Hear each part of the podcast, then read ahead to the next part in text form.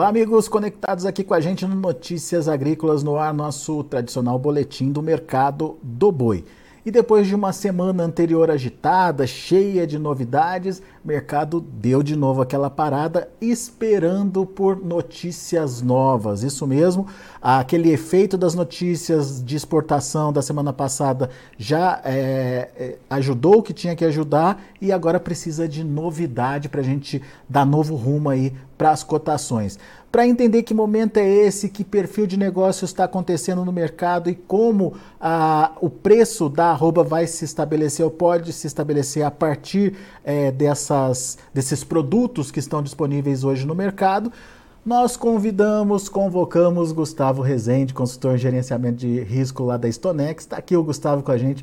Bem-vindo, meu amigo. Obrigado mais uma vez por estar aqui com a gente, nos ajudar a entender um pouco mais desse mercado. O mercado parece que está precisando de novidade, Gustavo. O que está acontecendo, hein? Bom, bom dia, Alex. Antes de mais nada, obrigado pelo convite. Mas é exatamente isso. O que a gente precisa hoje no mercado é alguma novidade que faça o boi reagir, o boi ganhar atração, o boi ficar um pouco mais, um pouco mais animado. Na semana passada a gente teve algumas novidades da exportação. Foram suficientes para mexer com o mercado futuro, mas o físico precisa mais. Exatamente. Bom, vamos lá. De fato, a gente teve notícias boas que deram ânimo, principalmente quando a gente olha para o mercado internacional. Né? A gente teve habilitação de 11 unidades para a Indonésia, a gente teve retorno de uma unidade de Goiás a fazer a China. Então, você teve é, essas habilitações que trazem um otimismo grande para o mercado lá fora. Bolsa reagiu, né? então a gente teve, por exemplo, o contrato aqui de fevereiro, que é o contrato do mês que vem, que saiu ali de 278 reais, 277 reais e foi buscar a máxima uh, acima de, de 297. A gente pode falar que os contratos futuros subiram 10 reais por arroba na semana passada, só em função dessa notícia. Mas mercado físico? Bom, aí mercado físico, ou melhor, antes disso, bolsa vai precificar notícia, expectativas. O mercado físico, ele tem um processo um pouquinho mais longo ele só vai começar a subir e aí encontrar com a bolsa a partir do momento que de fato é, essas habilitações, essas exportações aí é, se reflitam em preços mais altos. Né, que as negociações, a demanda se aqueça a tal ponto que o boi gordo suba de preço. Que o mercado futuro hoje faz é antecipar, é, apostar, vamos falar assim, de que a bolsa vai, que o, que o físico vai subir. Né? E por enquanto o mercado físico está estável. É, e até porque, né, Gustavo, o, o nosso principal é, comprador aí, que é a China, está em pleno feriado, né, essa semana. Exatamente, bom ponto. É, essa é o novo lunar na China, eles ficam, é um feriado mais importante, então essa é uma semana que não vão ter novas negociações, não vão ter novas exportações. Então, se China é um grande motor, né, que, que, que, causa muita volatilidade no mercado, essa semana vai ter pouca novidade lá. Então vai deixar o fisco também um pouco mais é, sem alterações. Além disso, mercado interno, que é uma grande parte importante do consumo, a gente está no final do mês de janeiro, que é um mês de baixo consumo, é, então não tem grandes movimentações também em termos de demanda doméstica nesse período, né, agora, nessa semana. É, e as escalas de abate estão razoavelmente alongadas, então são todos fatores que vão trazer um mercado físico estável. Né? Tanto é verdade que sem a reação é, de imediato no mercado físico, a bolsa hoje, inclusive, já está trabalhando, devolvendo um pouco daquele todo, daquele otimismo todo da semana passada. Pois é, hoje, hoje a gente trabalha, vocês aí na Stonex estão trabalhando com que preço para arroba, Gustavo? No mercado físico. No mercado físico. São Paulo, animal do tipo exportação, 280, 285, não vi nada muito acima disso.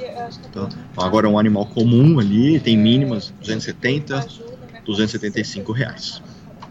Pois São é. preços que já vem se mantendo também há bastante tempo. E daí, e daí a gente entra nessa discussão de perfil de animal que está disponível para o mercado, né? Exatamente.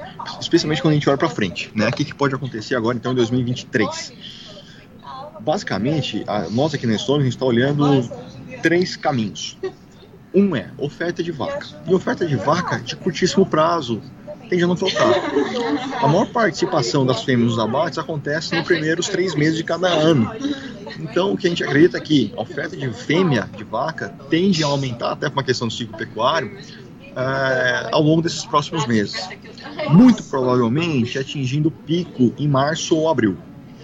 É, já a oferta de animal do tipo comum é, tende a ser mais a conta-gota. E tende a ser a conta-gota por uma questão climática, de pasto. As chuvas atrasaram. As chuvas só foram ficar efetivamente boas esse ano, estou falando assim de um modo geral, né, em várias das regiões, em dezembro. Setembro, outubro, novembro, as chuvas foram muito irregulares. Em dezembro não, dezembro melhorou. E agora janeiro muita chuva, de um modo também geral, e expectativas de mais chuvas nos próximos meses. Ou seja, as, as chuvas atrasaram, é, então diminui a oferta de animal pronto disponível agora, nesse momento, engordado a pasto, porque a chuva atrasou, e traz uma expectativa de que os animais vão poder ficar mais tempo no pasto, porque tem, tem vai ter suporte climático para isso. E então, assim, oferta de vaca curtíssimo prazo não falta, oferta de boi mais engordado a pasto, é oferta mais a conta-gota ao longo desse semestre, que é um fator de suporte para o boi. E animal do tipo exportação ou confinamento já tende a ser menor. Tende a ser menor por dois motivos. Primeiro, sazonalmente o confinamento já é menor no primeiro semestre de cada ano. E no final do ano passado, as contas não fech... a conta não fechou, a conta do confinamento não fechou. Então, a intenção de confinar já foi muito menor. Então, se o cara não confinou no final do ano passado, vai rebater numa menor oferta de animal confinado agora, no começo desse ano de 2023.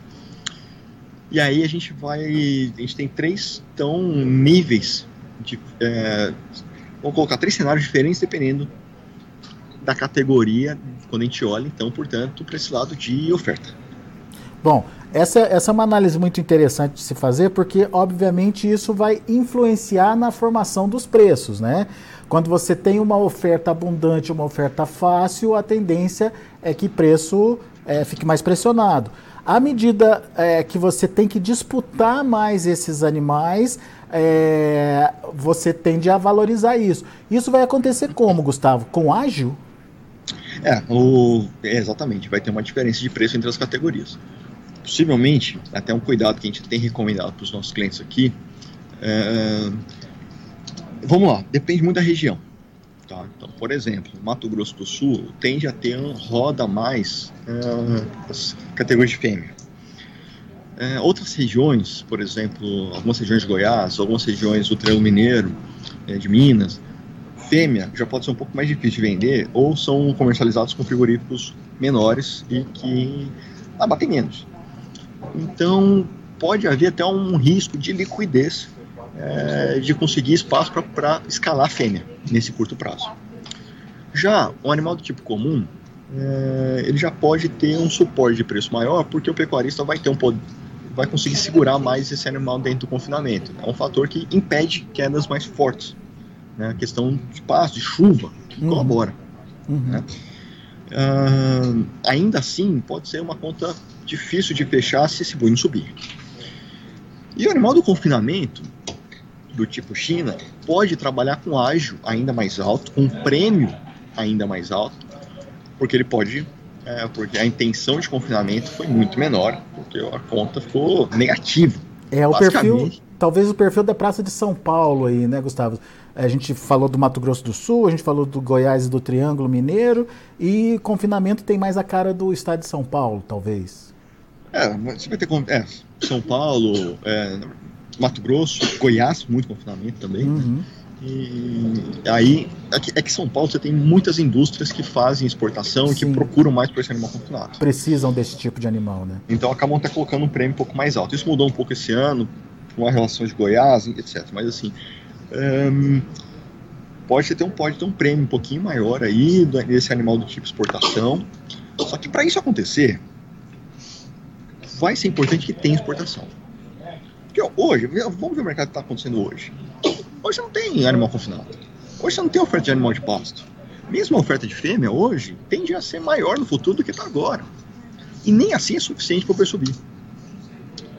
Então, o que a gente precisa, embora o lado de oferta esteja mais um, um pouquinho mais claro na nossa visão, o lado de demanda que é a grande incógnita. Né? É. Mercado interno. vai conseguir de repente subir nesse ano com um risco inflacionário? Né? Se a inflação preocupa, o poder de compra é menor, a carne pode sentir. Né? Não estou dizendo que isso vai acontecer, estou dizendo que é. A gente está olhando para a inflação quando a gente olha para o mercado doméstico. Quando a gente olha para o mercado nacional, a gente está olhando câmbio, dólar e está olhando o apetite desses, desses destinos que fazem exportação. Como? Que, que é China, Estados Unidos, Indonésia entrou no radar, Europa, é, Chile, né? Egito, mercado árabe. Então, como é que está o apetite desses países? Quanto que eles estão pagando a tonelada? Porque se essa demanda internacional vier, o lado de oferta pode ser não, pode ser pouco o suficiente para atender essa demanda tão aquecida. E aí a gente tem um cenário autista.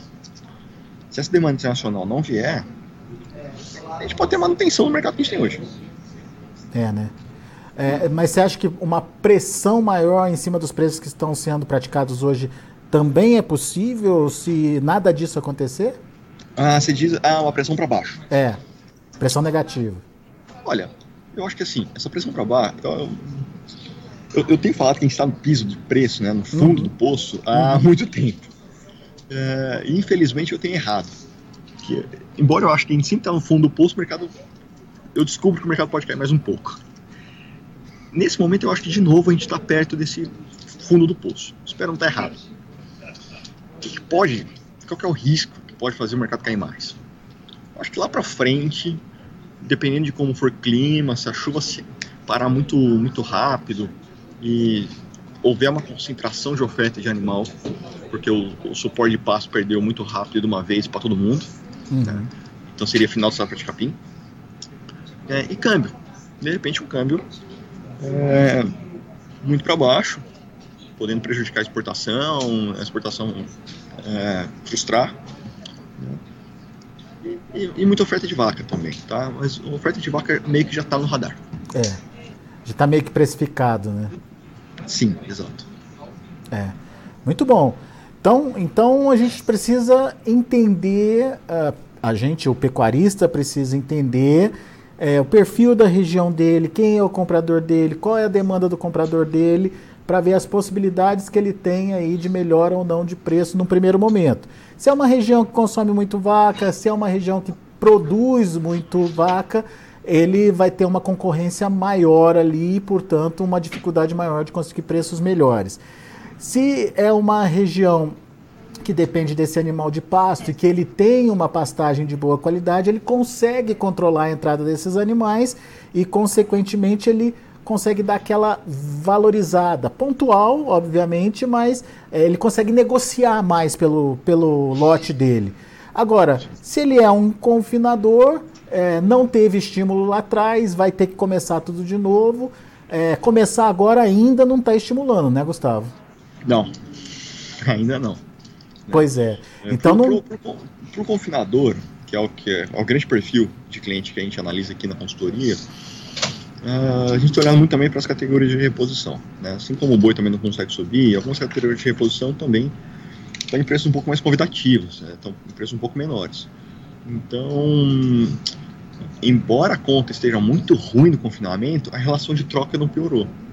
Tá. A, a, o confinamento não deu margem, mas o cara consegue vender um boi gordo e às vezes até repor é, 2.6, 2.5, 2.8 bezerro, que é acima da média, né, dependendo da região que ele está. É, Estou falando mais São Paulo, né, nesses preços. Então, a relação de troca com essa virada do ciclo pecuário hoje tem ficado interessante, pode ser uma oportunidade de fazer um estoque que era caro, ficar gradualmente um estoque barato ao longo desse ano. É, mas isso só vai refletir em termos de oferta lá na frente, né? Que esse bezerro precisa ser criado, né? Ah, não, sim, sim, sim. Mas assim, eu coloquei exemplo da ponto bezerro, mas mesmo o boi magro, o garrote uhum, também tá barato, aliviaram de né? preço. É. E, e, colocar um boi, um boi magro para confinamento pode ser uma estratégia em função dessa relação de troca que está melhor. É, um boi magro está um pouco mais barato, então de repente se ele está com um estoque mais barato, o risco dele diminui. Entendi. Entendi. É, porque então... se ele está com um estoque caro, ele vai ter que. Ou, ou o boi gordo sobe, ou ele perde dinheiro. É. Se ele consegue comprar um magro um pouquinho mais barato, um garrote mais barato, e o cara é um invernista, é, ele tem um estoque mais barato, e aí ele ele consegue. O subir tanto assim para ganhar dinheiro. É, ele consegue ali, uh, no meio termo, uh, conseguir fazer a rentabilidade dele, né? Exatamente. Boa. Muito bom, Gustavo, meu caro, muito obrigado, viu, pela participação aqui com a gente no Notícias Agrícolas. Sempre bom te ouvir. Volte sempre, meu amigo. Estamos sempre às ordens, Alex. Boa semana para todo mundo aí e um abraço. Valeu, abraço para você. Tá aí, Gustavo Rezende, Stonex aqui com a gente é, analisando, portanto, como cada categoria está se valorizando ou tem seu potencial aí de incremento. Vaca, boi comum e o boi é, para exportação são categorias que, nesse momento, têm perfis completamente diferentes de precificação. Vamos ver os preços lá na B3, lá no mercado futuro, como estão nesse momento. A gente tem um mercado trabalhando é, estável para janeiro, 288 reais, fevereiro é, mantendo aí um padrão de queda 0,24%, R$ 292,50. O março também caindo um pouco, 0,1% a R$ 292,80. Maio é, ainda positivo, mas você percebe ali pelo horário que as negociações estão meio que travadas ali nos R$ 288,50 teve uma alta de 0,12% até agora. Indicador CPEA fechou o dia de ontem a R$ 286,70, teve até uma alta considerável de 3,32%. São os números do mercado do boi. A gente vai ficando por aqui. Agradeço a sua atenção, a sua audiência. Lembrando que você que está me acompanhando pelo YouTube. Não se esquece de fazer sua inscrição no canal, mandar suas perguntas para a gente durante os boletins, tire suas dúvidas, faça seus questionamentos aí e, à medida do possível, sempre com a ajuda dos nossos analistas, a gente vai respondendo essas perguntas para você. Não se esqueça de então inscrever-se no, inscrever-se no canal é, Notícias Agrícolas Oficial. Não se esqueça de acionar o sininho para você ser lembrado sempre que tiver um boletim ao vivo aqui pelo Notícias Agrícolas. E, obviamente, aquele tradicional like, aquele tradicional joinha que a gente gosta e que nos ajuda também a aumentar a nossa amplificar a nossa distribuição aí de conteúdos. Você fazendo isso ajuda a gente e ajuda as outras pessoas também que precisam dessa informação. Combinado? Obrigado, abraço e daqui a pouco a gente volta com outras informações.